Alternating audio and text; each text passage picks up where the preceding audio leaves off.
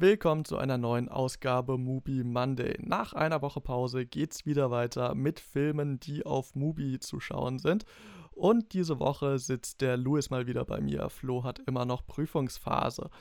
Heute geht es um Wicker Man. Das ist ein 1973 erschienener Film, der auf Mubi als Drama, Horror und Thriller gelistet ist. Und in ihm geht es um Sergeant Neil Howie, der vom Festland aus auf eine schottische Insel anreist, um dort nach einem verschwundenen Mädchen zu suchen. Vor Ort äh, stößt er auf die Einheimischen, die einen heidnischen Glauben verfolgen und deswegen ja kommt er in gewisse Konflikte mit ihm, weil das diese Suche nach dem Mädchen jetzt auch nicht unbedingt erleichtert. Jetzt noch irgendeine fancy Überleitung zu dir. Ähm, Louis, warst du denn schon mal in Schottland? Ich war tatsächlich schon zweimal in Schottland. Äh, dabei sind mir keine heidnischen Kulte begegnet, aber viel schottische Kultur und viel schöne schottische Landschaft, äh, die wir ja auch in dem Film hier sehr präsent haben. Okay, da hast du mir einiges voraus. Ich wollte gerade fragen, wolltest du jetzt noch mehr hören oder war das jetzt so ein Frage-Antwort-Ding? Ist, äh, du hättest auch gerne weitermachen können. Naja, apropos Schottland, Wicker Man, das ist ein Film, den haben wir gesehen und du sagst mir jetzt mal, was du davon hältst. Das geht ja gleich gut los hier. Ähm, ja, wir haben Wicker Man gesehen. Ich muss sagen, endlich gesehen, weil es ja so ein Film ist, der einem oft äh, vorgehalten wird als das große Original, das große Vorbild äh, von Filmen wie Midsommar, Apostel oder auch The Village, äh, um mal ein paar Beispiele zu nennen. Und ja, eben das hier das Original The Wicker Man. Ähm, heidnische Kulte, ein Ermittler, der einen Mordfall aufdecken soll oder ein vermisstes Kind finden soll. Das entwickelt sich dann äh, dementsprechend, dass er dann irgendwann in einem Mord er ermittelt. Und am Ende ist dann doch alles ganz anders oder sehr anders als gedacht.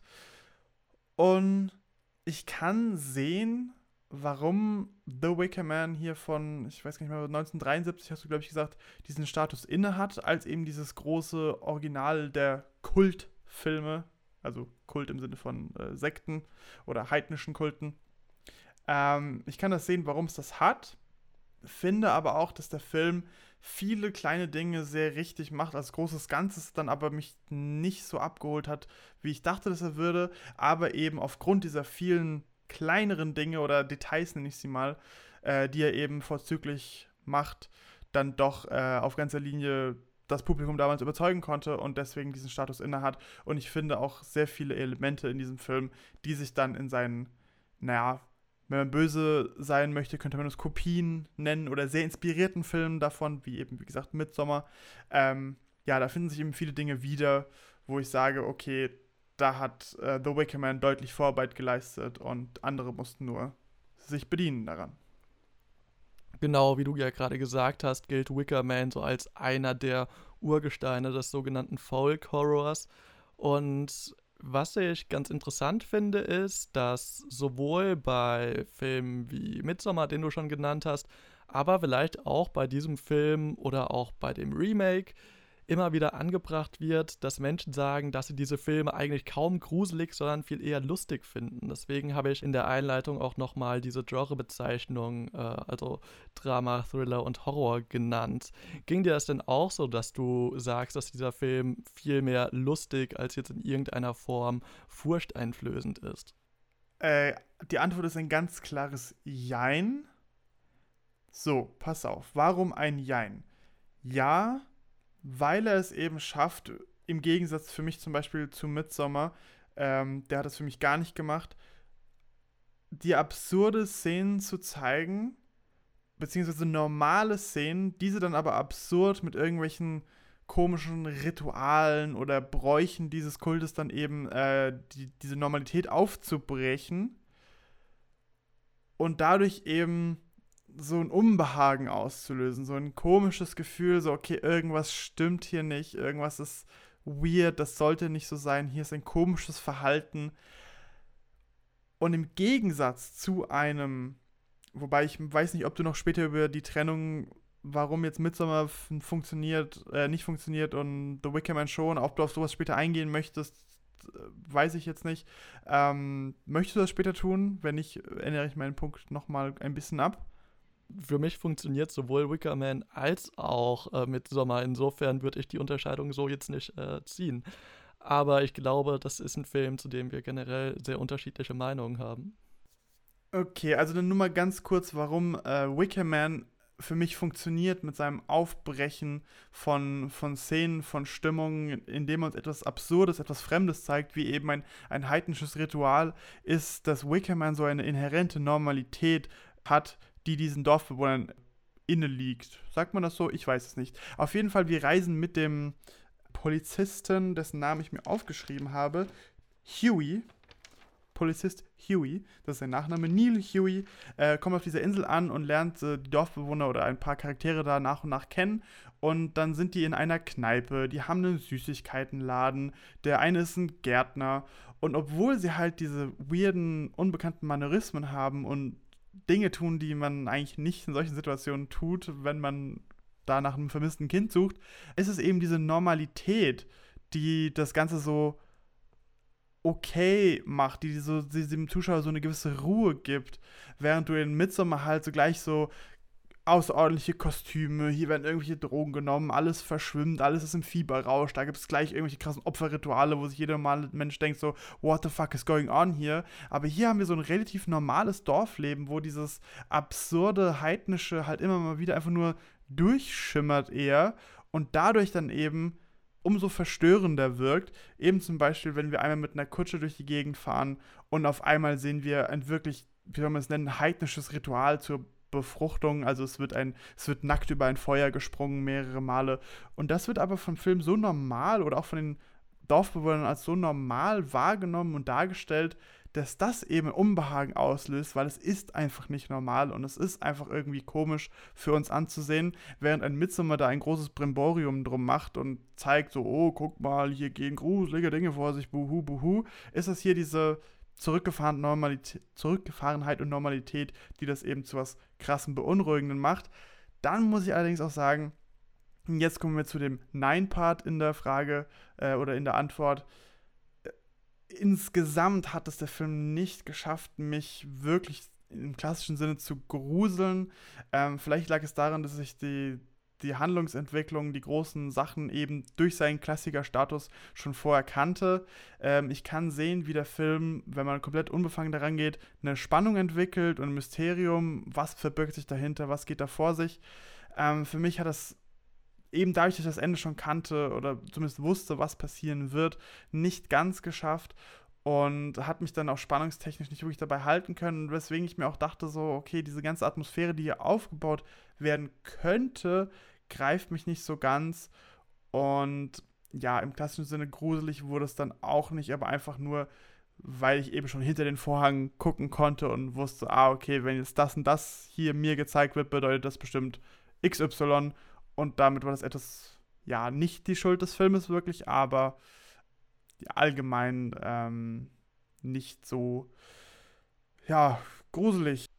Mir ging es da in gewisser Form sehr ähnlich. Also gegruselt habe ich mich auch nicht. Ich würde es aber gar nicht als was Negatives betrachten, weil uns das im Grunde genommen so ein bisschen in eine ähnliche Situation wie eben den Protagonisten versetzt, wenn auch auf sehr unterschiedliche und eventuell auch gar nicht intendierte Art und Weise.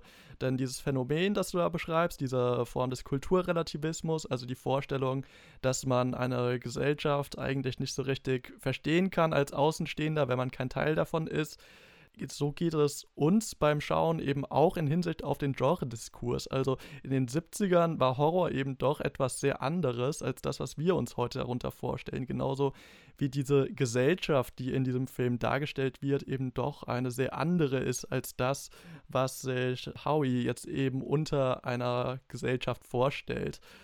Insofern äh, finde ich das eigentlich eine ganz schöne Parallele, die hier beim Rezipieren gezogen werden kann. Wie gesagt, ob das jetzt beabsichtigt ist oder nicht, sei mal dahingestellt, aber das ist ja eigentlich auch ein bisschen egal. I guess not, weil der Film ja in den 70ern in den 70ern entstanden ist und man da ja nicht absehen konnte, dass das Horrorgenre sich so weiterentwickeln wird. Aber es ist auf jeden Fall aus der heutigen Zeit eine sehr interessante Leseart, die man halt auch eins zu eins äh, also vielleicht am besten sogar in diesem Film anwenden kann, eben durch dieses, diese Kulturen, die sich da gegenüberstehen, während wir ähm, Filme wie äh, Wenn die Gondeln Trauer tragen, zum Beispiel meiner Meinung nach nicht so betrachten können und da würde ich auch jetzt sagen, funktioniert Wicker Man für mich besser, ist dann doch der gruseligere Film im Gegensatz zu Wenn die Gondeln Trauer tragen, aufgrund der Entwicklung.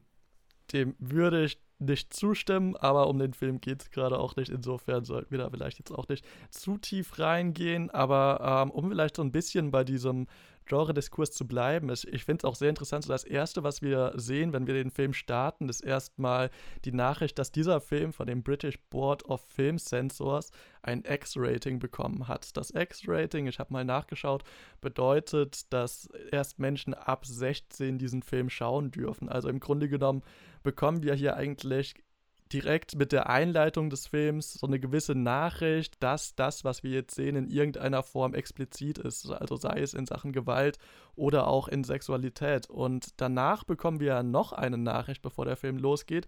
Und das ist die, dass die Filmcrew dem Lord Summer Isle dafür dankt, der Filmcrew äh, einen Einblick auf seine Insel und äh, die religiösen Praktiken der MitbewohnerInnen gegeben zu haben was, was ja im Grunde genommen so ein Trend ist, der ja in den 90ern nochmal neu aufgewärmt wurde mit Filmen wie äh, Blair Witch Project zum Beispiel, der von manchen Filmen, äh, von manchen Menschen auch als Folk-Horror bezeichnet wird. Also auch hier vielleicht wieder so eine gewisse Vorreiterrolle.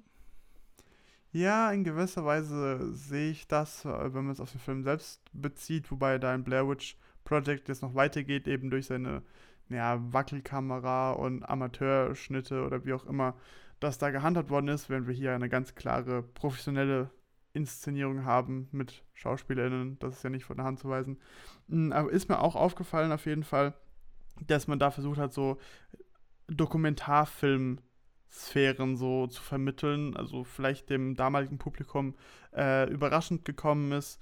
Jetzt war das halt so ein, ach, interessanter Kniff. Schauen wir mal, was damit noch gemacht wird. Erstaunlich wenig, muss ich dann sagen. Ja, interessanter Kniff, ein inszenatorischer Kniff. Würdest du sagen, für dich hat der Film, ich will jetzt mal dir ein paar Fragen stellen, würdest du sagen, der Film macht Dinge inszenatorisch überraschend, beziehungsweise anders auch als die Filme, die wir genannt haben, die sich ja auch alle an dieses Folk-Horror-Setting wagen, aber doch relativ klassisch in Anführungszeichen inszeniert sind.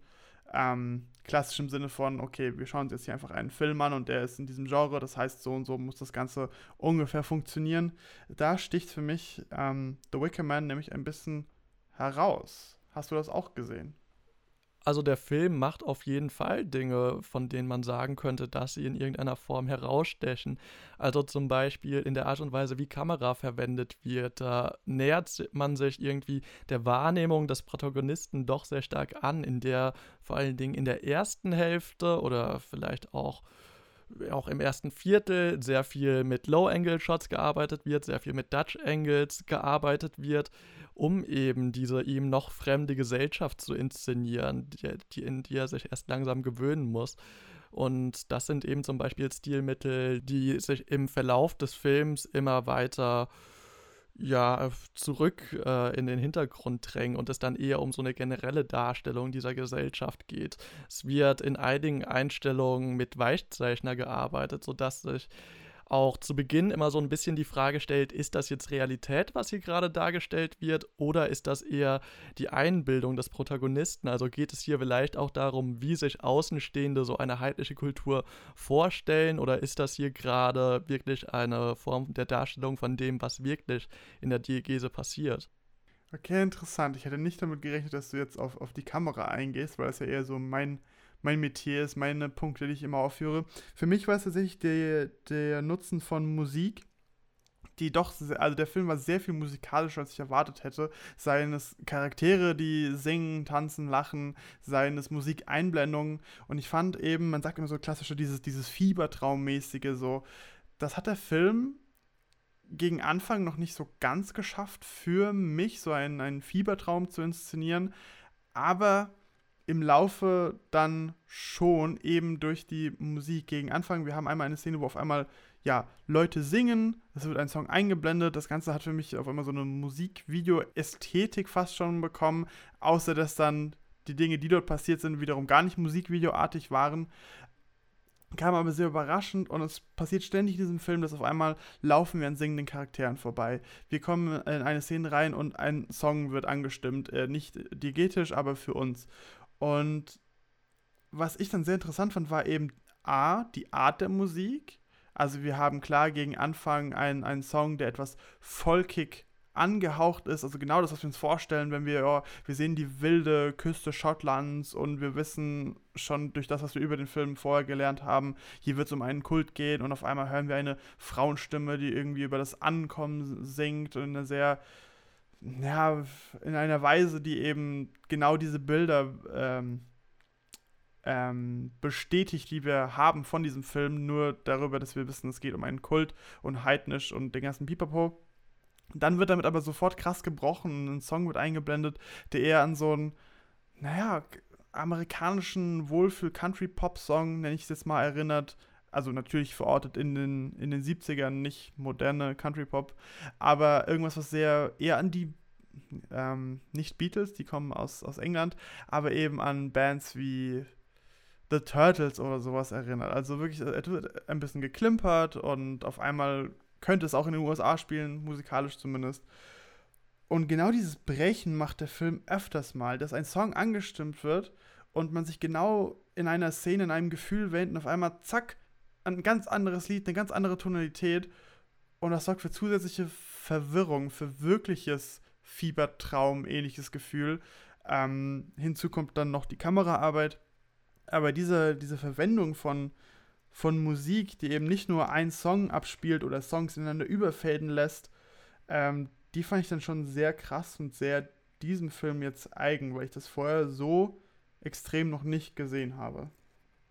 Gerade diese Popmusik, die du beschrieben hast, hat auch einen großen Teil dieses komödiantischen Charakters dieses Films irgendwie ausgemacht, da wir eben diesem, äh, diesem Charakter, Sergeant Neil, folgen und er ein unglaublich ernster Charakter ist und diese Ernsthaftigkeit immer wieder durchbrochen wird. Also einerseits entsteht diese, dieser Humor auch gerade dadurch, dass eben er auf Menschen trifft, die seine Einstellung so überhaupt nicht teilen. Also er ist so in etwa der überzeugteste Christ, den man sich vorstellen kann und er trifft eben immer wieder auf diese heidnischen Menschen, die in ihren Liedern davon singen, äh, wie sie miteinander verkehren und wie sie die Fruchtbarkeit zelebrieren und wie Kinder in der Schule lernen, dass der Maibaum doch ein Symbol für den Phallus ist, der dann wiederum irgendwie die Menschen befruchtet.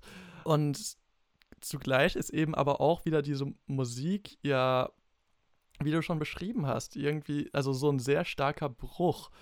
Dieser Bruch wird in meinen Augen so an einer Stelle, und das ist vielleicht auch die erste Stelle, in der Musik so richtig stark verwendet wird, besonders nach außen kommuniziert, insofern, als dass wir äh, dem Protagonisten folgen, wie er in sein Schlafzimmer geht. Man sieht ihn im Bett liegen und dann sieht man auf einmal ganz kurz, also dann fängt man zuerst an, Musik zu hören, dann wird auf einmal kurz auf eine Geige geschnitten, die gespielt wird, dann hören wir ein Klopfen, was auch irgendwie Teil dieser Musik ist und nehmen zuerst an, es ist irgendwie einfach Teil dieser extra diegetischen Musik, sehen dann aber doch wieder, dass das wiederum die Tochter ist, äh, des Wirtes ist, die von außen an diese Wand klopft und dann entsteht so eine Art ja ekstatischer Tanz der beiden jeweils auf einer Seite dieser Wand, die beginnt also sie komplett nackt reibt sich irgendwie an dieser Wand und singt da, äh, singt von ihrer davon, wie sie irgendwie ihre Sexualität mit diesem Mann ausleben möchte, während er obwohl er ja eigentlich äh, überzeugt ist, dass er jungfräulich bis zur Ehe bleibt, sich dann dem doch auch hinzugeben scheint. Und da ist es natürlich auch wieder ganz interessant, dass er sich hier gegen so eine Wand reibt, was ja irgendwie auch schon wieder fast als äh, Versinnbildlichung von dem, was wir im Kino tun, ja doch gesehen werden kann. Also wir betrachten ja im Grunde genommen auch eine Wand, die ja eigentlich äh, ohne diese Projektion nichts weiter als eine Kla Fläche ist und die wir eben durch die Kraft der Fiktion mit einer gewissen Aufladung füllen. Ja, also ich, ich, ich sehe dieses Bild ähm, finde ich etwas farfetched, aber ja, ich, ich, ich sehe, warum du das so siehst und das kann man auf jeden Fall da rein interpretieren. Es gibt keine Movie Monday Folge, in der nicht irgendwann gesagt wird und das ist genauso wie im Kino zu sitzen und einen Film zu sehen. Das, das ist leider meine Pflicht, ich muss das sagen. Ja, ich meine, dann ist ja gar nicht so schlimm, dass die Kinos zu hatten über Corona, man kann sich auch an Wänden reiben. So sieht's aus. So sieht es aus. Was ich noch ansprechen wollte, war eben diese überzeugte Christlichkeit des Hauptcharakters in Kontrast zur He Heidnischkeit, ist das ein Wort, der, ähm, ja, des Kultes auf dieser Insel, weil ich das sehr interessant fand, den Polizisten zu einem sehr überzeugten äh, Christen zu machen, der dann aber, der halt sehr, also er ist sehr, naja, nennen wir ihn, nennen wir ihn spießig, also dieses dieses Verbeamtentum irgendwie. Er ist immer sehr korrekt und alles muss seine Ordnung haben und dies und das. Es ist kein strahlender, schillernder Held. Interessanterweise ist dann aber der Lord Summer Isle, also der Besitzer der Insel und Anführer des Kultes, der ist dann ein schillernder, strahlender Charakter, der auffallend bunte Dinge trägt und äh, Motten mit viel Bling Bling. Und auch im Laufe des Films wird auch klar, okay, so dieses ganze außerhalb der Norm lebende was ja die Bewohner der Insel tun, ist sowohl im Religiösen zu finden, als auch im, im Äußeren dann, weil gegen Ende werden dann die krassen Kostüme ausgefahren und alles. Und der Polizist im Gegensatz bleibt immer so ein wenig so, er hat meistens eine Polizeiuniform an, er bleibt kalt und grau. Und ich fand interessant, dass das eben dann der Hauptcharakter ist, mit dem ich mitfiebern soll und nicht die schillernden Charaktere, sondern nee, der, der kleine graue biedere Typ, der ähm, überhaupt nicht das so ein klassisches Hauptcharakterpotenzial hat, weil er eben nicht die krasse äh, Story hinter sich hat auch. Ähm, das ist ein interessanter Punkt, der jetzt zum Beispiel im Remake mit Nicolas Cage dann aufgegriffen wird. Wir haben uns ja vorher noch den Trailer angeguckt. Dort hat dann auf einmal der Hauptcharakter eine Backstory, er hat einen eigenen Konflikt, während es hier einfach nur ist, er taucht als Blank Space auf dieser Insel auf und nach und nach entwickeln sich dann mit diesen Dorfbewohnern Konflikte. Er hat aber jetzt nichts Inneres, außer eben sein, seinen christlichen Glauben, wie wir dann nach und nach feststellen.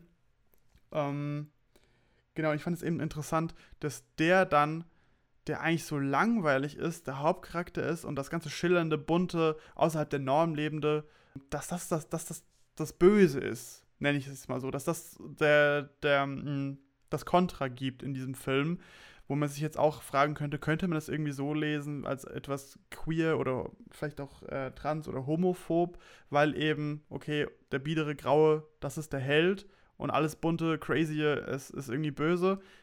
Ich weiß es nicht. Eine Sache hatte ich noch im Kopf, auch wieder mit Genre ähm, im Hinblick oder äh, äh den Blick aufs Genre richtend. Der ist Polizist er ist ein ausgebildeter Polizist, der auf der Suche nach einem kleinen Mädchen Leuten in die Quere kommt, beziehungsweise diese Leute stellen sich ihm die Quere. Und er hat aber nichts denen entgegenzustellen, außer Worten über weitgehende ähm, Teile des Films. Also, wenn wir vergleichen, wie jetzt hier in einem modernen Film ein Polizist agieren würde, wäre das sehr viel vielleicht schießwütiger, also er hätte auf jeden Fall eine Waffe dabei. Es wäre sehr viel körperliche, er will sich prügeln oder irgendwelche Leute krass entwaffnen oder was auch immer.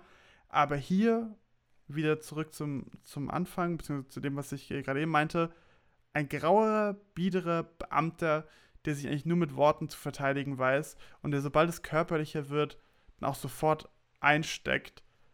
Und da im Kontrast dann wieder die körperlich starken, großen, kleinen, verrückten Dorfbewohner, die eben, ja, auch eine Pluralität irgendwo darstellen, die er als Einzelperson einfach nicht haben kann. Fand ich sehr interessant. Hm, also vielleicht erstmal zu deinem ersten Punkt, den du angebracht hattest. Ich meine, die allermeisten Horrorfilme lassen sich in irgendeiner Art und Weise sehr konservativ lesen. Also es geht ja in, dem, in den meisten Fällen darum, dass es irgendwie irgendetwas Böses gibt, was von außen in unsere Gesellschaft eindringt, was nicht unserer Norm entspricht und was in irgendeiner Form das Böse repräsentiert oder in irgendeiner Form beseitigt werden muss. Also das ähm, da gibt es, glaube ich, verhältnismäßig wenige Ausnahmen. Ich würde dem Film jetzt nicht vorwerfen wollen, dass das eine explizite Aussage ist, die er trifft, da er ja irgendwo... Auf welche, auf welche Horrorfilme, an welche Horrorfilme denkst du jetzt gerade? Weil wenn ich jetzt die Horrorfilme vergleiche, also die mir gerade in den Sinn kamen, als du es gesagt hast, dann sind es halt Sachen wie Freddy Krüger, Michael Myers, so eher so die Slasher-Richtung. Richtung. Aber hier sind es ja, naja, einfach, einfach nur Menschen. Verstehst du, was ich meine? Also klar, oft haben wir, wir haben in der Exorzist, wir haben Paranormales, wir haben schon Dinge, die nicht unserer Norm entsprechen. Aber so, zumindest in meiner Seherfahrung, keine einfach nur normalen Menschen, die dann bunter und diverser sind als man selbst. Hm, naja, aber ist es nicht in Slashern zum Beispiel auch so, dass in den allermeisten Fällen die Menschen sterben, die miteinander schlafen, zum Beispiel? Das ist korrekt. Also auch hier geht es ja irgendwie um so eine gewisse Form dessen, dass man, dass die Menschen, die nicht irgendwelchen christlich-konservativen Werten entsprechen, bestraft werden. Auch wahr, allerdings sind dann auch die Menschen, die dort sterben, Teil der Protagonistengruppe und nicht der Antagonisten, so wie hier. Äh, das, äh, das stimmt. Beziehungsweise die, hm. die diversen bunten Menschen, die dann im normalen, ich nenne das jetzt mal normalen Horrorfilm, du weißt, was ich meine, die im aktuellen Horrorfilm oder in klassischen Horrorfilmen dann eben sterben, sind Teil der Protagonistengruppe. Und klar, dann überlebt dann oft the, the Final Girl, die dann eben auch eher konservativ ist und noch Jungfrau etc. Aber hier ist ja wirklich so das biedere Graue versus das absolut Extrovertierte. Und dieses Extrovertierte ist eben das Heidnische, das Kultische, das, ähm, ja, das der christlichen Norm nicht entspricht und das der absolut fern von jeglicher Moral und Logik ist. Also ich würde dir nicht widersprechen, dass andere Horrorfilme das auch tun. Ich finde, fand es hier nur sehr extrem, wie das gezeigt wird. Beziehungsweise, also ich habe es während dem Film extrem so gelesen. Hm. Ja, müsste ich mir vielleicht nochmal Gedanken drüber machen. Also ist auf jeden Fall ein interessanter Punkt. Was auch ganz interessant ist, ist, wie wir ja schon angesprochen haben, dass dieser äh, Protagonist ja wirklich sehr christlich geprägt ist. Er betrachtet das Christentum als die Norm und ist auch immer wieder geschockt, wenn er in irgendeiner Form bemerkt, dass auf dieser Insel nicht das Christentum praktiziert wird aber gleichzeitig ist er in seinen Werten ja jetzt auch nicht wirklich äh, konsequent. Also wenn es darum geht, äh, den Glauben anderer Menschen zu diskreditieren, dann hat er überhaupt kein Problem damit, Wissenschaft anzubringen. Aber es scheint mir nicht so, als ob das jetzt etwas wäre, was er in Anbetracht ziehen würde, wenn es um die Betrachtung des Christentums geht. Also auch hier irgendwie vielleicht auch nochmal so ein gewisses Aufzeigen der Bigotterie des Christentums, äh, was vielleicht nochmal ein bisschen gegen deine These sprechen würde. Ja, also sehe ich den Punkt auf jeden Fall. Ähm, also ich finde nicht, dass das jetzt ein, ein, ein krasses Gegenargument ist, aber ich, also ich, ich finde, man, man kann das so sehen auf jeden Fall. Genau, eben noch ein weiterer Punkt, äh, der sich über den ganzen Film hinweg zeigt, was ich auch schon meinte, ist die, die Normalität der Dorfbewohner im Vergleich zu Filmen wie eben Midsommar, dass es hier einfach Menschen sind, die in einem Dorf wohnen. Der eine hat einen Restaurant, also ein Pub, der andere hat einen Gemüseladen oder was auch immer. Und das äh, zeigt sich eben auch in, in deren Kostümen. Es sind einfach ganz normale Klamotten, die dort getragen werden. Gegen Ende hin, wenn es dann doch okkulte, heidnische wird, werden dann irgendwelche tierischen Masken aufgezogen und es sind vermehrt irgendwelche heidnischen Symbole im Bild. Vermehrt, weil sie schon während des Films öfters mal auftauchen, aber gegen Ende dann extrem. Aber wenn es dann wirklich zum, zum Climax kommt, dann werden diese Masken und Symbole auch wieder fallen gelassen und wir haben einfach nur wieder Dorfbewohner als Dorfbewohner in normalen Outfits. Ähm, das ist so dieses ganz klassische, ja, das wahre Monster sind eigentlich die Menschen und da braucht es ja keine finsteren Masken und Tiersymbole oder was auch immer, sondern einfach nur Menschen, die in einem Dorf wohnen und die sind hier halt nicht, nicht wohlgesonnen und das ist dann der eigentliche, der eigentliche Schrecken das ist ja auch ein ganz interessanter Aspekt des Folk Horrors, dass es ja oftmals eben um diese Folklore geht, um das äh, Anbeten irgendwelcher Gottheiten oder so, es aber dann eben nicht umschwingt in so einen kosmischen Horror, in dem wir dann wirklich sehen, dass es eben irgendwelche größeren Wesen gibt, die unser Schicksal in der Hand halten oder so, sondern dass es eben stattdessen viel mehr um den Umgang der Menschen geht und was sie aus diesem Glauben heraus machen und tun. Schon, wobei ich dann auch wieder sagen würde, äh, ich denke jetzt hier vor allem an äh, Die Apostel heißt der Film, der eine sehr, sehr ähnliche Story hat. Da kommt jemand auf eine Insel und sucht seine verloren geglaubte Schwester, eben unter auch äh, kultischen Dorfbewohnern. Und da dreht das Ganze halt zum super Brimborium auf, wo dann irgendwelche, ja, Mördermasken getragen werden, etc. Also auch eben wie hier, nur zeigt sich hier eben, darunter stecken ganz normale Menschen, während dort dann hier das, das, das Horror-Ding äh, nicht ad, ad absurdum geführt wird und eben alles nur noch krass und alle tragen komische Kostüme und verhalten sich unmenschlich und weird und so haben wir es auch im Midsommer, ähm, die dann durch ihre Kostüme eben hervorstechen und eben nicht mehr der Normalität entsprechen, während wir hier ja gegen Ende, wenn es am grausamsten wird, wieder zur Normalität zurückkehren und eigentlich nur ganz normale Menschen, also wirklich bildlich normale Menschen vor uns haben, während es in den anderen Filmen eben dann nur aufgedreht wird, wie absurd und wie schrecklich und wie heidnisch eben diese, diese Personen sind, mit denen es wir die ganze Zeit zu tun haben, sei es durch Kostüme oder Bemalung oder was auch immer ja, Normalität ist hier natürlich auf gewisse Art und Weise ein schwieriger Prozess, da der Film ja irgendwo auch die Frage aufwirft, was ist denn eigentlich normal? Also ist normal das, was wir jetzt als normal betrachten oder ist, gibt es überhaupt so etwas wie Normalität? Ähm, aber ich denke, unsere ZuhörerInnen äh, werden schon wissen, was gemeint ist. Mit dem Ende dieses Podcasts ziehen auch wir nicht unsere Masken, aber unsere Kopfhörer ab, verabschieden uns und geben uns zurück in unser normales Leben, bis wir uns dann nächsten Montag wieder in ein neues Ritual hineinbegeben, wenn wir uns einen neuen Film raussuchen. Hoffen wir, äh, dass wir bis dahin eine erfolgreiche Ernte haben, wenn wir uns auf die Suche nach weiteren guten Filmen begeben. Und äh, ja, wünsche mir auch für euch, äh, dass auch ihr eine angenehme Woche habt.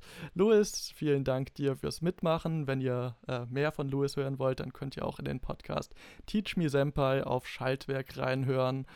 Äh, und wir hören uns früher oder später.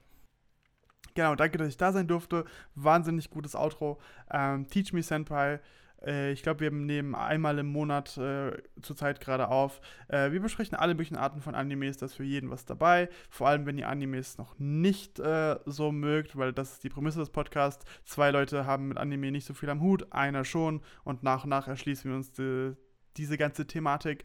Das ist ähm, bisweilen sehr, sehr interessant und ganz lustig. Könnt ihr mal reinhören. Alles klar. Ciao. Ciao.